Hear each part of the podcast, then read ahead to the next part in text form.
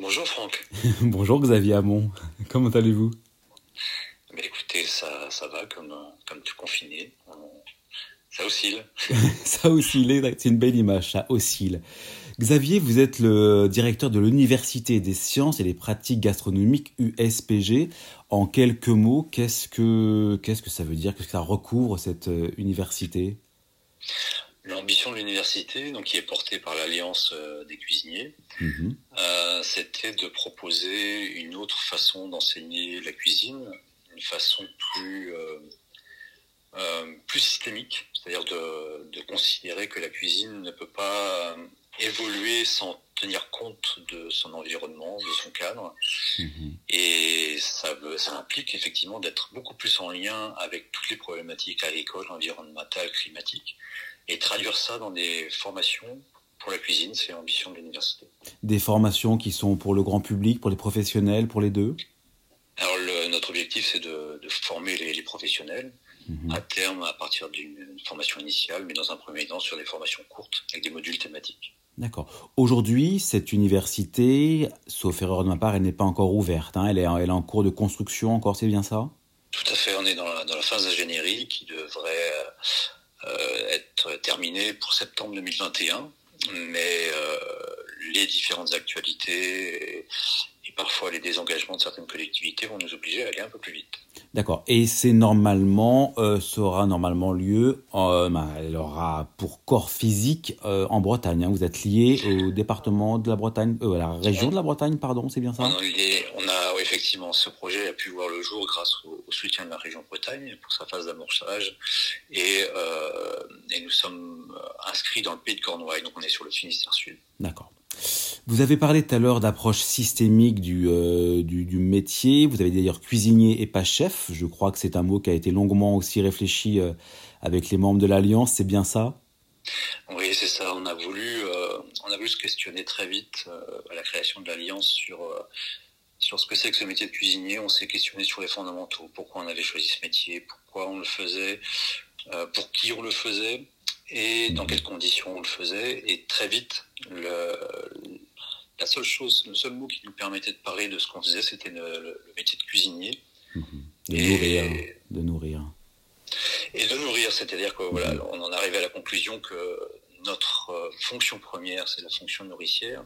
Mhm. Euh, et que pour cette fonction nourricière, c'est d'un cuisinier dont on a besoin, pas d'un chef. Même si je peux être euh, chef d'entreprise par ailleurs, chef de laboratoire, chef de cuisine, c'est une fonction. Et mon métier, c'est de cuisiner et, cuisiner et nourrir. D'accord. Tout, tout, à l'heure, hein, vous parliez de l'approche donc systémique, c'est-à-dire une approche des questions agricoles, climatiques, culturelles, politiques, mais aussi sociales. Est-ce que vous estimez aujourd'hui que le monde, j'allais dire des chefs, le monde de ces cuisiniers, mais qu'on nomme quand même chefs, euh, est sensible déjà à cette question-là. Est-ce qu'il maîtrise? Est-ce que vous maîtrisez? Vous-même, vous, avez été chef hein, euh, de, cuisine.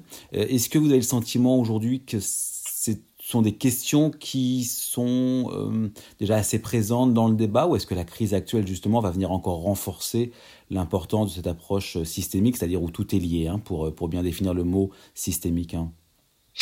Je pense que la vision est encore partielle. Euh, quand on parle de, cuisine, de fonction nourricière, ça pose forcément la question de l'accessibilité. Euh, pour qui pour qui est destinée l'alimentation qu'on cuisine tous les jours à qui euh, on s'adresse qui a droit de bien manger et cette question là elle est abordée du bout des doigts parce qu'elle force évidemment à prendre tout en compte et pas uniquement euh, uniquement le, le, côté vertueux des producteurs avec lesquels on travaille, c'est une chose. Ça, je pense que c'est quelque chose qui est rentré dans la, dans la, formation, dans la pratique des cuisiniers, l'attention à mhm. l'origine du produit. Mhm.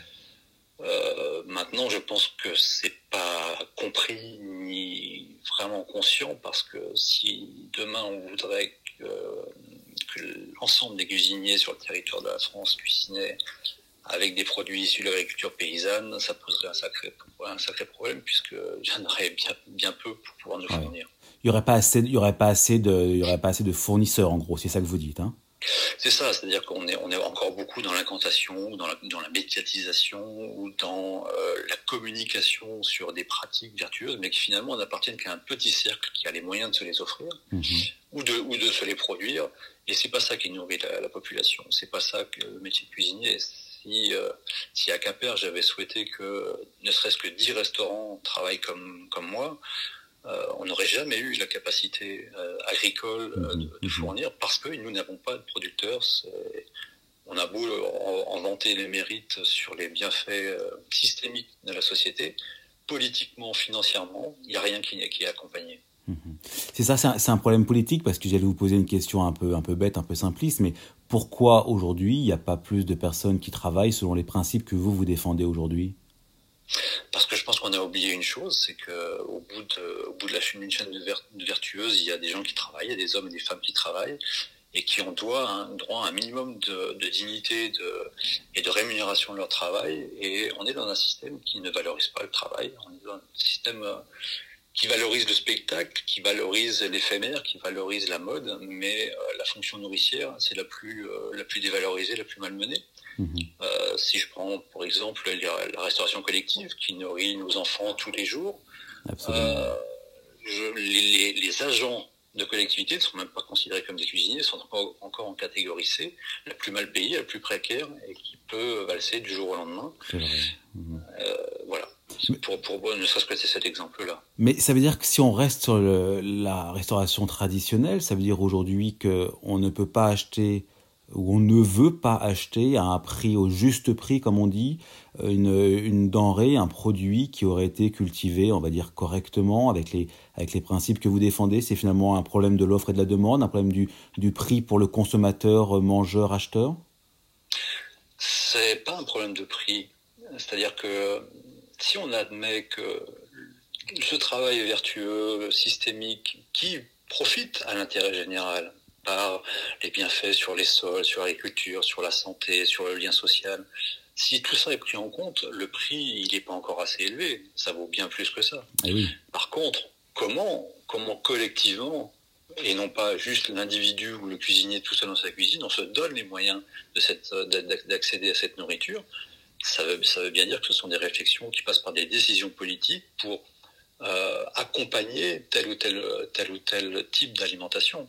Mhm. Euh, je, je, regardais encore récemment un article sur euh, un, un, plateau technique de recherche et développement destiné à l'agroalimentaire qui va qui va coûter 3,5 millions à la collectivité en Sud-Finistère. Mhm, mhm. C'est un choix politique de défendre ce plateau technique pour l'agroalimentaire. C'est un choix politique de ne pas accompagner un autre type. Mhm. Vous, par exemple, j'ai vu dans les formations que vous allez mettre en place, vous allez aborder la question des semences, la question des races anciennes, notamment au niveau de la viande, j'imagine. Ce sont tous ces sujets-là qui, pour vous, sont aussi au cœur du débat aujourd'hui. C'est une connaissance et du produit euh, la plus large possible, la plus en amont possible. Ben, oui, effectivement, parce qu'à travers, ne serait-ce que l'exemple des semences ou des races anciennes, on voit bien que ce sont, au-delà de la qualité des produits qui sont issus qui finalement dépendent de beaucoup de choses, ça dépend du climat, du sol, de la graine, euh, du regard du maraîcher sur, euh, sur sa production, de son propre de sa propre expérience. il y a plein de facteurs, mais au-delà de ça, on voit bien que ce sont des, les modes de production les plus résilients pour répondre à, à la crise qui était antérieure à ce qu'on est en train de vivre. Hmm. Finalement, euh, ces questions-là sont, sont, très très anciennes et elles sont restées dans un dans un entre-soi, dans un petit microcosme, dans une petite particule qu'on s'attache en disant mais voilà moi je, je cuisine noblement avec des, des variétés de, de, de semences euh, anciennes. Hmm. Bah, il faut qu'on dépasse ça. Il faut qu'on dépasse ça effectivement et c'est par la formation à l'université qu'on va pouvoir petit à petit euh, infléchir, on espère, le, le, métier, mais aussi d'autres choses. La cuisine, ce n'est pas, c'est aussi s'intéresser aux problèmes agricoles, c'est un problème alimentaire. Ça nous oblige aussi à travailler encore plus avec les métiers qui nous entourent. Mmh. Imaginez qu'on pense la cuisine sans penser à la pêche, sans penser à l'agriculture, sans penser à l'accessibilité, sans penser à qui on nourrit. Ah, c'est comme s'il y avait toute une partie de notre métier qu'on ne voulait pas explorer. Et en, et en, même temps, euh, même si je vous rejoins totalement dans votre raisonnement, vous-même, vous avez été chef de, de, cuisine, vous savez ce que c'est que de devoir euh, servir le midi, servir le soir. Euh, Est-ce qu'aujourd'hui, ou comment, je vais poser la question différemment, mais comment aujourd'hui les chefs qui sont déjà, ou les cuisiniers, pardon, qui sont déjà pris par le temps dans la gestion des équipes, qui sont dans des petites structures avec des problèmes de ressources humaines que vous connaissez, comment aujourd'hui, et vraiment c'est une question très concrète, mais comment peut-on euh, être chef et en même temps accroître encore cette sensibilité ou cette connaissance finalement de ce système global de l'alimentation? C'est un vrai défi et horaire et intellectuel aussi. C'est un défi horaire intellectuel, ça veut dire qu'effectivement il faut commencer à, à penser autrement. Une, un, un, des maîtres mots de, de, de, Carlo Petrini, le fondateur de, du mouvement Slow Food, c'est de, de, reconquérir son, son, propre temps, de, ralentir son propre temps et ne plus être dépendant de l'accélération de, ce qui se passe autour de nous. Mmh. Ça devient urgent. Mmh. Euh, et je pense que cette période de, de confinement obligé peut permettre d'explorer ça. On voit bien comment combien c'est difficile pour certains chefs, pour le coup, j'appelle, je, je, je, prononce le mot chef, de, de, de, la descente médiatique ou la, dé, ou la descente d'adrénaline. Ouais. C'est compliqué quand on est tout le temps à 100 à l'heure. Et je pense que si on ne prend pas ce temps de réflexion, de propre questionnement sur euh, propre entreprise, Bien ça sûr. pose la question du niveau d'investissement. Euh, Est-ce que l'activité si soutenu n'est pas lié au niveau d'investissement qui est démesuré euh, parfois et qu'on n'a plus les moyens de se donner le temps ni de rémunérer correctement notre personnel ou de lui donner les moyens. Mmh, mmh. Je pense que c'est le moment d'expérimenter des nouvelles façons de travailler. Absolument. Euh, voilà. Est-ce que, est-ce que donc du coup, euh, si je comprends bien ce que vous dites, la crise actuelle, même si le, mot crise n'est peut-être pas finalement le bon, mais on va l'utiliser quand même, est-ce que vous pensez qu'elle va justement changer les comportements, changer les idées? Est-ce que vous sentez aussi une crispation encore plus grande parmi les gens qui vous, entourent, euh, avec cette situation très particulière? Est-ce que le monde finalement va un peu changer, se modifier euh, de façon importante avec tout ce qui se passe en ce moment? Moi, je suis pas devin, mais c'est évidemment, évidemment, le, monde va changer, ne serait-ce que par les conséquences de ce confinement et, des, difficultés économiques que ça va engendrer. Je sais pas s'il va changer. Il y a, des, j'ai de bons espoirs quand j'entends, euh, quand j'entends les, les, des élans de solidarité ou des, des, connexions qui se font, qui se faisaient par avant, notamment sur, sur l'approvisionnement en nourriture locale. Mm -hmm il y a des plus mauvais échos. Je veux dire, j'ai aujourd'hui des, remontées de terrain qui montrent que, contrairement aux annonces, euh, ça va être très très compliqué de, trouver à financer de la trésorerie pour les petites entreprises, quand des grands groupes, euh, des grands groupes du textile n'ont aucun problème à se faire euh, garantir des crédits pour acheter leur collection euh, d'hiver sur sur des filières textiles très euh, très très peu vertueuse pour le coup. Ouais. Donc ça c'est la réalité. Hein. Donc voilà, on est entre les deux. Je j'ai des doutes. Euh, ça va vraiment dépendre de, pour le coup, de la mobilisation de ceux qui souffrent euh, ou de ceux qui sont en difficulté. On voit bien que y a, là il y a un défaut d'organisation collective et, et aussi des, des, des, prises de décision politiques. Justement, la mobilisation, quel regard vous vous avez? Vous êtes vous êtes engagé euh, totalement dans, dans, dans, dans vos causes et dans vos, et dans vos idées, mais d'un point de vue plus global Est-ce que vous croyez quelle est selon vous la meilleure mobilisation possible? On voit la multiplication des tribunes, des lettres ouvertes et à Tabula s'en fait s'en fait l'écho. Mais selon vous, aujourd'hui, finalement, comment euh, ou quelle serait la meilleure mobilisation pour faire avancer la cause des, restaurateurs, des chefs, des cuisiniers, des cuisinières? Je, je crois que euh, une des idées fortes, c'est de sortir du corporatisme. Euh, les cuisiniers n'auront pas gain de cause s'ils luttent que pour les cuisiniers. Et on voit bien aujourd'hui que ceux qui sont en première ligne, ce sont euh, des soignants, des, euh, des, des, logisticiens, des chauffeurs, euh, des agents d'entretien. C'est avec eux qu'on doit s'en sortir, pas seulement la restauration. Mmh. Alors oui, euh, on a besoin de gens qui font à manger, mais on a tellement besoin de, de, plus que ça aussi. Donc il faut sortir de ce corporatisme. Et à mon avis, la question alimentaire doit rassembler tout le monde. Les cuisiniers, mais aussi les logisticiens, les agriculteurs les problèmes agricoles ne sont pas des problèmes agricoles, ce sont des problèmes alimentaires. Mmh. Et je mhm. crois qu'une des solutions, c'est de, de, de s'organiser, mais pour le coup s'organiser pour, euh, pour influer sur les décisions, sortir des lettres ouvertes, des tribunes, euh, auxquelles je souscris le, à 200%. Mais il faut aller plus loin. Mais il faut aller plus loin. On voit bien qu'il nous manque un, un, échelon, c'est celui où se prennent les décisions, où on n'est jamais invité, mhm. on n'a jamais euh, droit euh, au chapitre, et surtout, euh, voilà, nos revendications ou nos, attentes restent très, très frustrantes. Mhm.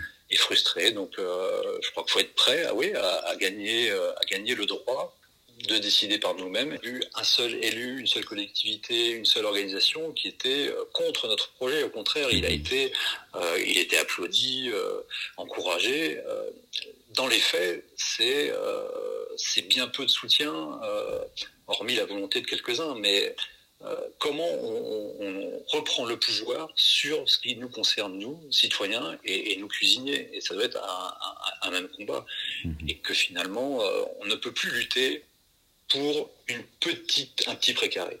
Ça, c'est plus possible. Il faut vraiment euh, s'associer bien plus largement et surtout reconstruire des logiques d'organisation qui sont capables de, de parler au nom d'eux, mhm. mais au-delà de parler, de peser dans les, dans les décisions et là où elles se prennent, et non plus euh, uniquement dans, dans, nos petits cercles euh, habituels. L'autre jour, lorsqu'on préparait cet entretien, vous me parliez, vous avez utilisé un mot assez fort, le mot de radicalité. Vous sentez autour de vous une radicalité plus importante, plus conséquente Oui, oui, très clairement. Euh, mais c'est lié, euh, c'est lié à un contexte qui a exacerbé cette radicalité, mais elle était déjà présente à mon avis. On l'a vu ces dernières années, ces derniers mois, dans, dans des expressions populaires, mais aussi dans des comportements effectivement radicaux. Là, ça va je, le sens parce que justement cette transition feutrée qu'on appelle depuis longtemps, elle vient pas, elle vient pas, elle arrive pas. Mhm. Et, et, je crois que là, on a certainement, il y a des gens qui ont qui ont sont en train d'expérimenter dans leur dans leur propre corps, leur propre souffrance, leur propre esprit, euh, ce que c'est que d'être confronté à, à, une transition obligée.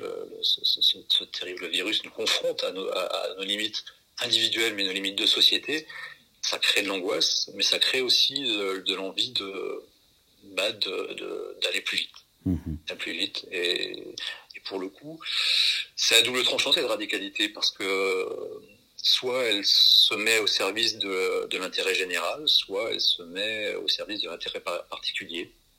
C'est possible aussi.